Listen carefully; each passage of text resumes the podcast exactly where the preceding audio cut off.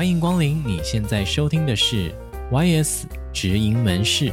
本节目是由劳动部北分署青年职涯发展中心所创立的 Podcast 节目。我们将带来丰富的职涯知识与你分享，聚焦各行各业的产业新知，一起来聊聊职涯日常，增进软硬实力，陪你在这里找未来。快来一起收听吧！好，欢迎大家收听本集的 YS 直营门市，我是店长 Tony。诶，我们现在啊，在现今这个高压的这个职场社会当中，其实有很多的青年呢，在现在这样的职场当中，也会遇到很多非常多的压力，所以导致呢，都会缺乏自信心。那进而你会反映在我们这个工作上面的一些表现，还甚至我们的日常生活中都会受到一些影响哦。所以呢，为了解决大家这样的一个问题呢，我们也今天特别邀请到我们的职压咨询师杨荣新咨询师，他要来跟大家分享一些诶四大秘诀，来增加我们的自信心哦。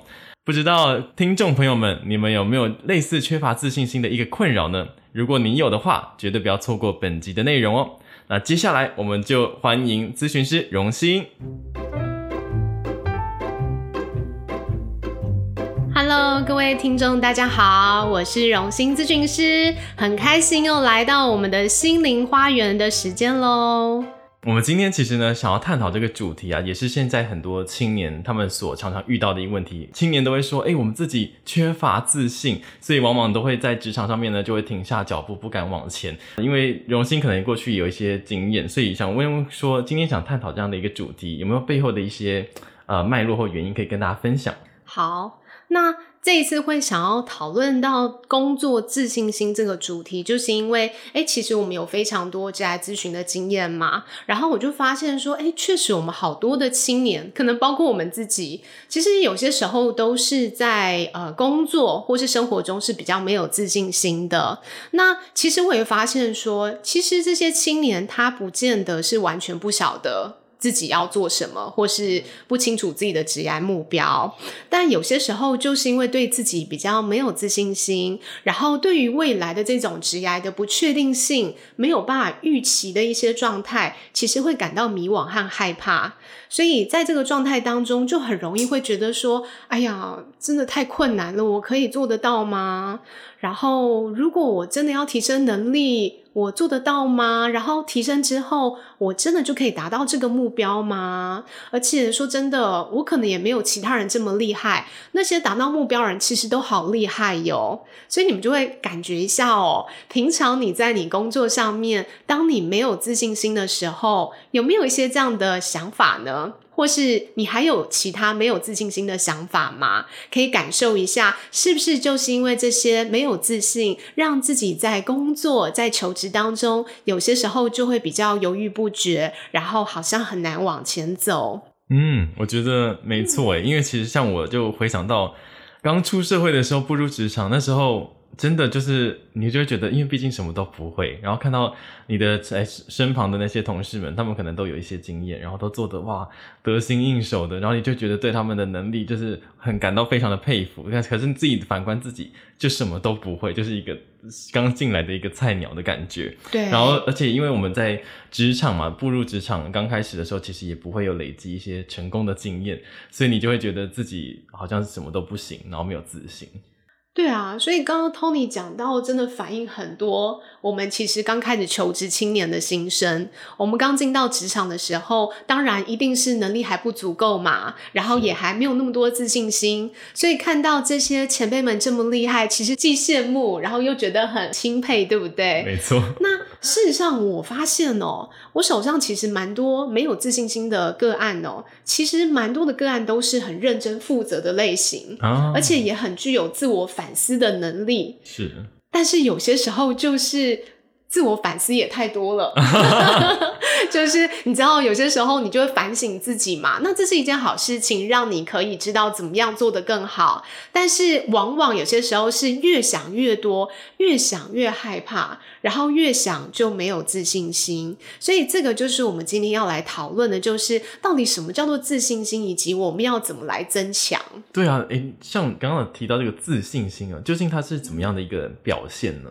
自信心的定义，当然它是非常的主观哦。那我这边想要提到有一个心理学家叫做 Bandura 班杜拉，他有提到一个概念叫做自我效能，也就是它的英文是 self efficiency。那简单的说，自我效能就是说，你对于你要达到的一些事情或目标，你觉得你是否够有这个能力或资源？你是否可以信任自己是可以达到的？即便有些时候这个目标也许是有点困难，或是有点挑战，但是你对自己这一块你是信任的。这个部分其实我觉得他提到这个自我效能是跟自信心最有连接的。了解哦，所以是要去，就是对于自己的目标是很清楚，自己有哪些能力，有哪一些资源，然后设法的达到那个目标，这样的一个感觉。对，就是他信任自己是可以达到这个目标的。那当然，相对他也就可以盘点他的资源和能力。因为很多时候我们没有自信心，就是我们在面对一些新的任务、新的目标的时候，我们连觉得自己有没有能力达成都觉得有困难，嗯，都觉得好像我没有这个能力，没有这个资源，我达不到。没错，嗯，先看到自己所缺乏的地方。是那。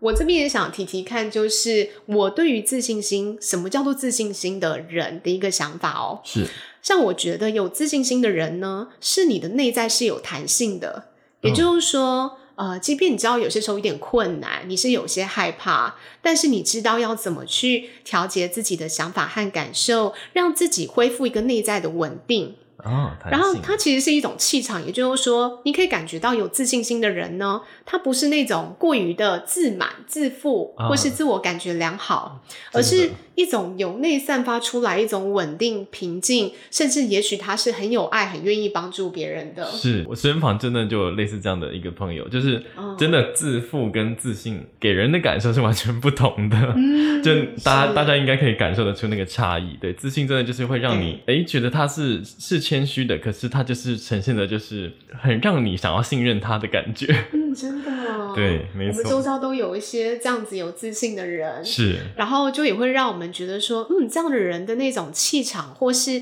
他那个内在状况，还真是我们好好奇哦。没错，他是怎么达到这样有自信的？而且有时候我觉得跟有自信的朋友在一起的时候，好像不知道为什么，可能也会被感染，然后你好像也变变得比较有自信的感觉，是不是觉得内在比较有力量了？真的，或者是你们常常有没有体验过那种分组啊？诶、欸，组员里面有一个很有自信的时候，诶、欸，原本好像觉得可能不太可能达到的时候，因为他的这样子一个能量场影响到你，就觉得诶、欸，好像有机会有可能有哦，嗯、类似这样的一个感觉。我我觉得有些时候就是这种有自信的这种气场哦，它其实会说服或影响旁边的人，是，然后也会让我们觉得说，哎，其实如果能够跟他这样子有一种这样同类的感觉的话，好像我也会更有自信心，是真的。对，所以稍微总结一下我刚刚说的，就是说，哎，其实我觉得有自信的人，就是你可以信任自己。你知道你自己要做什么，即便有些时候我们也有可能会做不好，还没有达到那个目标，或是也有可能面对别人的负面评价，但是我们依然知道我们自己是有价值的，嗯，知道自己是被爱的，然后即使做不好，但是也能够持续鼓励自己，持续的尝试看看。了解。那其实今天呃，听很多听众朋友们，我相信应该也有很多青年。有类似这样的一个状况，就是自信心。我们可能了解到，哦，自信心是一个怎么样的表现，但是我们究竟要怎么样成为有自信的人，或者是有没有什么样好的方式可以让呃我们没有自信的人可以变得更有自信呢？有，绝对有一些方法的，让大家放心。然后就是接下来我们会提到四个重要的秘诀心法。哦，四个四个秘诀，大家记好了。没错没错。然后这四个方法都是。我自己就是在我呃职涯的历程当中，我都有用过，对，因为我对于自信心怎么样来提升，其实一直都非常的有兴趣，所以就想要来跟大家分享一下，可以来尝试看看。那第一个心法就是，我们需要先自我觉察我们自己的情绪感受。嗯，自我觉察自己的感受，对，这个真的很重要。因为像 Tony，你会发现，就是我们哎，其实有些时候真的面对在工作任务上，我们可能会害怕、担心自己达不到，对，或是没有做的这么好，对不对？那我们要在我们觉察之后呢，我们可以试着把这些害怕啊、担心啊的想法，把它写出来。哦，嗯，然后我会推荐一个方式，叫做自由书写。自由书写。嗯对，自由书写呢，现在市面上有非常多的书籍，包括可能创意书写呀、狂喜书写，或是心灵书写这些，大家也可以挑自己觉得适合的书籍来看看。那我简单说一下，就是这个自由书写的方法，就是说，呃，你可以就是针对一个主题，譬如说，你可以设一句话是，呃，这个害怕的自己想要跟我说什么呢？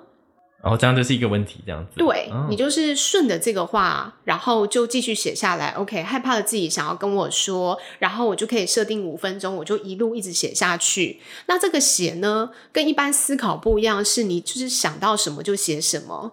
哦，对，让这一个害怕的自己可以流动出来。所以，比如说像有的青年，他可能哦，接下来要遇到的报告，我很紧张，我很害怕，为什么？然后就可以开始自由书写。可能的原因，类似这样的概念吗？嗯，就是说这个主题可能是针对我要面对的这个报告，我的感觉是，然后就写下来。哦，对，okay. 也可以，就是让它可能比较是开放式的，okay. 开放式的一个部分，然后就可以把自己所有的想法、感觉写下来，这样子。然后有的人可能会觉得有点困难，就是说，如果要设这个主题，你也可以写说，其实我真正想要说的是，然后把它写出来。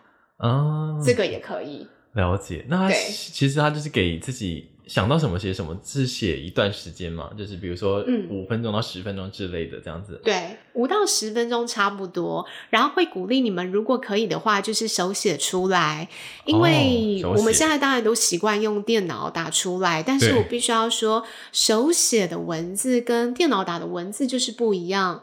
手写的文字，它是一种透过宇宙、透过灵感从你的身体到你的手流动出来的，所以你会发现你在写的过程中，它是整个身心很流动的。嗯，但是电脑打字的话，我觉得有些时候还是有点左脑，左脑的就是比较理性逻辑。不过呢，因为我们当然现在都习惯打字，所以以你觉得最简单方便的方式来做自由书写。只要有做这件事情，不管是手写或电脑打，我觉得都很好。是。我我相信手写跟电脑打其实还是有点不一样，因为我之前这个有点差题，但是之前我有提到那个记忆力，就是有人说，哎、欸，究竟抄笔记跟电脑做笔记有没有什么差？哦、然后确实国外就有做过蛮多的研究、嗯，然后就有得到结论，就是手写呢还是会记忆力的深刻度还是会大于电脑的深刻度。啊、好，是不是因为身体会？对，我不觉得应该可能中间有一些连结这样。好，这题外话哦。好，那这是刚才第一个啊、呃，推荐给大家的方式哦，就是可以利用自由的书写跟自己的自身的一些情绪对话哦。那再有没有第二个方法？啊、有四个方法嘛，对不对？没错，没错，Tony 记得很清楚。第二个方法就是。停止自我批判，增加自我肯定。Oh. Hello，各位，可以感受一下，平常你在做一些事情的时候，是不是你内心有很多批判的自己的声音呢？嗯，我相信一定有的，听众朋友们。对啊，你看看哦。例如说，你到个新环境好了，那新环境每次都要做自我介绍嘛。对。哦，有些时候听到有人自我介绍，声音好听，讲、oh. 得又流利，然后又很有亮点，是不是我们不自觉就会觉得说，天哪，那等一下我要讲什么？没错。我讲的这个可以吗？我刚刚的声音可以吗？嗯。我讲的会不会太无聊了？对，我讲的会不会太 无聊？那我讲那个有重点吗？大家有在仔细听吗？哇，你们会发现。只要我们做任何事情，也许我们是看到人家表现好，或是说我们自己在做的过程，我们都会内在有个严师，或是严格的父母告诉自己说：“哎。”你要注意点哦，嗯，要表现好一点哦。你看那个谁谁谁讲的多好啊！你觉得你讲的话有人在听吗？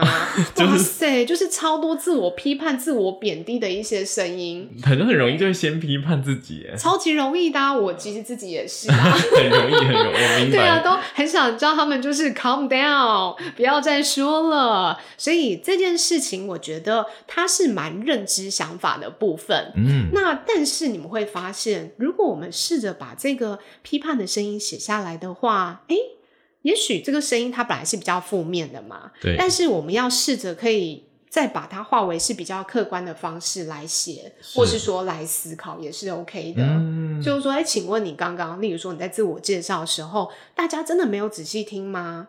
你讲的话真的是没有重点吗？嗯，然后有没有什么其实你讲的其实也还不错呢？或是你刚刚其实也很努力的在表达你自己有哪几个形容词是最对应到自己等等这样子？对，就是以一个客观的角度和方式来重新看待自己这些严格的声音是很重要的。嗯，我觉得这个部分我还蛮有感的，因为确实就我而言呢，我相信应该很多人也是这样，就是可能会很先批判自己。那在过程当中，我觉得如果就像你刚才说，跟自己对话，那对话的话语呢，嗯、先从这种比较极端的批判改成，比如说，诶，在刚才过程当中啊、呃，我可能观察到有些人可能好像没有这么想要听我说，嗯、那这个过程当中，诶，会不会我真的内容可能也许可以再更有趣一点，或者是刚好他们只是对我的主题没有那么有兴趣，嗯、那也许我可以可以聊多了解一些。可能大家会比较想听的内容，下次做一个调整。那以及说，在这个当中，除了可以调整你以外，也有一些，诶，一定有认认真听你说的人嘛，或者是给予一些你回馈的人。那大家也不要忘记这些肯定，这些内容都要记得，就是它是给我们自我肯定的部分。没错，Tony 刚刚有反映一个很重要的，就是说，呃，除了我们自己看待自己，有些时候我们可能也会习惯看向一些也许没有这么肯定我们的。因为当然一个部分是我们没有自信心嘛，可是事实上，也许刚刚在自我介绍的时候，有的人是对你点头附议的，嗯，他是非常友善的、肯定的，然后眼神是非常的，就是一看向你的。那有些时候我们会忽略掉这些美好的部分，这些肯定的部分，而看见自己做不好的，是对，所以我觉得这一块真的是我们可以练习，甚至跟别人讨论，然后让自己对自己的一些想法更为的客观，是。讲到这个自我肯定，增加自我肯定，我也提供听众朋友们一个小小的方式啊。我之前有稍微试过，这是一本书提到的，它就是说，你可以呢，请身旁的朋友们，相信家人也可以，或好朋友，你可以比如说请十个、二十个都可以，那请他们说，诶，能不能写下你观察到我就认识那么久了嘛，你看见我三个优点，以及说他们看见三个可以调整的地方。所以，如果今天假如是十个，那你就会获得到三十个优点，自己的优点跟三十个可以调整的地方。当然，一定会有一些些是重复的，表示诶，这个优点是大家都看得见的。那有些地方是需要调整的话，或许如果有诶三四个人都说这个地方需要调整，也许你就可以进行反思。所以，我觉得这样的方式也可以帮自己诶厘清说，其实，在别人眼里面的你是怎么样子，而且是很在乎你的人哦。对，就是我们请信任的亲朋好友是都可以回馈我们优点，因为有些时候我们自己呃，除了你所看见你自己的优点，诶，搞不好其他你所信任的人他们提供的一些想法或建议，也是你所意想不到的。然后过程中其实也会更为肯定自己。没错，对，那记得大家一定要能够接受别人对你的肯定哦，因为我们有些时候没有自信，甚至会怀疑这些。肯定的部分这样子，但是一定要敞开心胸来接收。其实你是很棒的，是。好，那最后在这个第二点还有个部分，就是每天可以写下两到三个肯定自己的一些小事情，不用很大，因为有些时候我们好像都要做。比较棒或是比较大的事情，嗯、例如说考到什么证照啊，啊，考试考得很不错啊，或者说真达成一个大目标被肯定，你才会肯定自己。是。但是我们可以试着在日常生活当中，譬如说，如果今天我有啊做了一个五分钟的自由书写好了，嗯、啊，或者说，哎，今天早上起来我有好好的。折棉被哦，啊，一个好的习惯，对，一个好的习惯，然后一个小事情，那这些都是很值得肯定和感谢自己的。那这样每天累积起来，也会提升你的自信心。真的，嗯、有时候我们觉得人长大好像被要求就会自我要求会变高。你看，啊、你看，我们今天对于一个自己的，假如小朋友，他可能诶把东西归位放好，我们都会给予他非常大的正面肯定啊。嗯、那为什么我们长大之后？这个就变成了一个不需要肯定自己的部分了呢。没错，就好像是一个习以为常的事情，这是应该的，本来就应该要做到的。事实上，很多事情就是没有所谓的应该，而是其实我们就是还蛮负责、蛮认真的，所以这些都做到了，这样子。没错，对。那刚才提到这两个方法，那我们接下来进入到第三个秘诀。嗯，第三个秘诀就是我们要来设定小目标，培养正向经验了。哦，那我想就是可能 Tony 啊，我啊，还有我想现场很多的听众，其实我们应该都看过非常多的专家学者，或是很多的职涯书籍都有提到。展开行动的重要性是，那我会把它放在第三点，是因为我有发现说，有些时候我们都知道行动很重要，但是我们会受到情绪想法的卡关。对，所以前面两点为什么放在前面？就是说，诶，大家真的可以先觉察情绪想法，那你再来设定你的小目标和行动，你会更有那个动力。哦，所以才会放到第三个。对，没错，所以它是有一个顺序。当然，就是说，如果今天，哎，其实你就是想要设定目标，直接跳到第三点也是没有问题的。了解。对，那这个小目标的部分要怎么设定呢？他会建议你先设定符合自己内心渴望的、有兴趣的，或是符合你内在价值观的小目标。哦，这是你真正想做的事情，你才会想要持之以恒。那这个小目标当然可以连接到你大的职涯目标。举例来说，如果今天你希望呃，在你的这一个职场的工作任务，你可以顺利的把它达成，但是你可能需要多看一些相关的知识书籍，嗯，或是提升相关的职业能力的时候，你就可以把，例如说上课或是阅读书籍设为你的小目标，持续来提升。然后你的大的职业目标就是你可以把这个工作任务，或是把你的这一个职务的部分，你把它做好，甚至做到的更精准。那所以透过小目标的部分，呃，一个部分是让你可以持续的有掌控感。然后一个部分也可以增加你的这个所谓的正向经验哦。那这个正向经验就叫做是一种成功经验。那这个部分也可以提升自我效能感，增进你的自信心。了解。然后我也想说一下，就是我们之前其实门市啊，我们有一个是轻松培养为习惯的这一集，是它里面其实就有提到我们怎么样透过一些为习惯来提升你的一个生活的状态。嗯。那其实为习惯跟小目标有非常大的一个连接，所以大家也可以参考看看。真的，如果还没有听的听众朋友们，可以回去找我们的回习惯的那一集哦。没错，然后一定要提醒大家哦，过程真的比结果还要重要。真的，这个一定要提醒，因为当然，我想小目标有些时候是比较容易达成，可是有些时候，也许我们会针对那个结果到底有没有达到，或是结果如何，我们特别的看重。但是在我们要培养信心的过程，你越能够理解这个过程当中，看见自己的努力，而不是增加自己的焦虑，那一定要信任说，持续的努力必然会有开花结果的这一天，所以它是需要时间来耕耘的。没错，我觉得生涯是一个历程，而不是只看结果而已。因为在生涯的过程当中，或者是你在尝试的某一个件事情的过程当中，一定或多或少，一定都会有学习。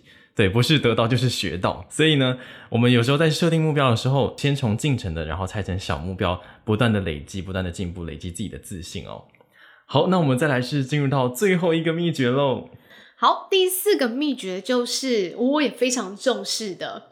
运动可以锻炼我们的一个心智耐力，还有一种身体的持续力哦。嗯。那简单来说，其实我想大家都知道，运动我们就是会感到幸福感嘛。那为什么会这样？是因为它在生理上可以提升我们的血清素啊，然后比较容易感到开心、幸福。然后另外一块就是它可以阻断我们的压力荷尔蒙。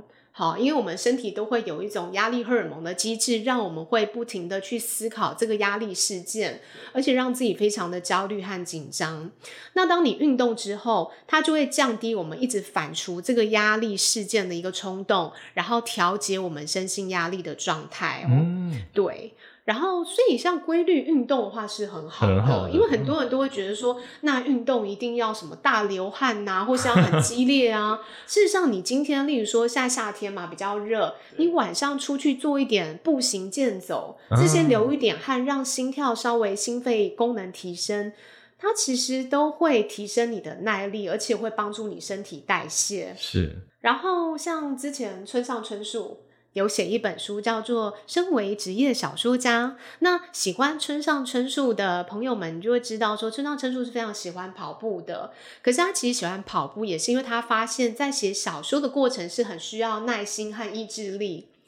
然后呢，他就会在这个过程当中发现，哎，跑步其实对于他写作是很有帮助，不管是那个持续性或是那个耐力。所以你们就会知道说，其实运动不只是帮助你身体健康，它可以减压，而且它帮助我们在达成刚刚的微习惯或是小目标，它都是让我们有持之以恒的一种耐力的过程。哇哦！照你这么一讲，我发现，对，我刚才提到那个自信的朋友，他就是很热爱运动的一个人呢。所以其实真的运动不只锻炼我们的身体，其实也是锻炼我们的内心的自信。哇！听完这样以上四种的秘诀，大家记好了没有啊？那我想问一下榕心，我们这样提升啊、自信心的方式啊，有没有什么样过去你的一些可能看见啊，或者是自身的一些案例，可以也跟听众朋友们分享呢？对，我们今天讨论到提升自信心的话，当然我在咨询中就会跟个案讨论到你要怎么去提升嘛。那其实我许多的个案就会开始用一些适合自己的方式来提升信心，譬如说有的人他就开始可能参加读书会了，可能透过讨论一些专业知识的部分，顺便可以连接他的目标，还有他的微习惯来逐渐达成。那有的朋友就是他会透过爬山呐、做瑜伽，或是也有透过自由书写的一些方式。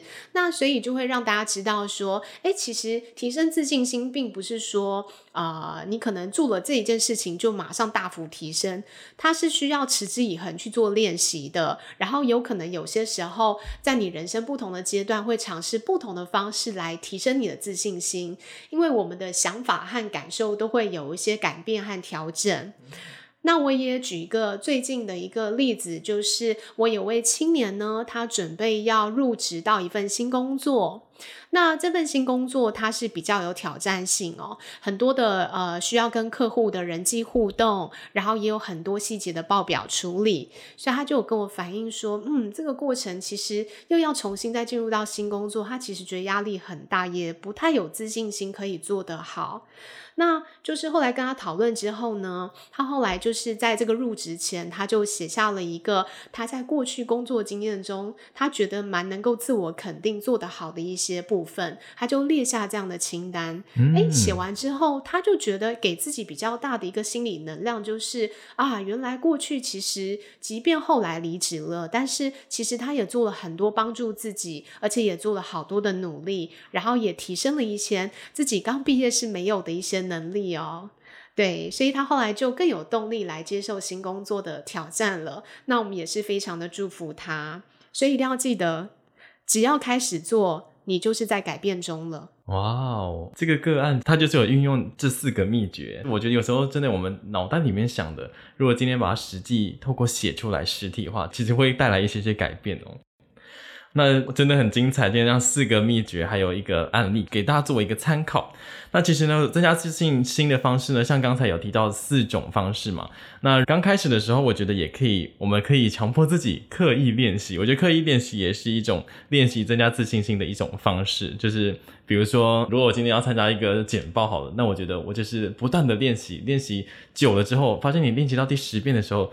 无形中心里会有一种踏实感，那也会带来一些些自信哦。好，那我们呢也可以把一些重心呢放在我们关心我们的人身上，因为有时候我们这样透过这样的一个过程当中，我们也可以获得一些些的支持感。那也记下像我们刚刚说的自由书写，写下一些对于自己给予自己的一些肯定。所以呢，在我们在过程当中，其实无形当中我们的心就会越来越茁壮了。好，那我们今天呢，在最后呢，也跟大家再一次复习我们的四个秘诀给大家哦。第一个是自我觉察、情绪感受；第二个是停止批判、增加自我肯定；第三个呢是设定小目标，培养我们的正向经验哦。但是呢，需要跟自己的价值观是相符的，不是别人帮你定的目标哦。再来是最后一个是透过运动锻炼我们的身心耐力哦。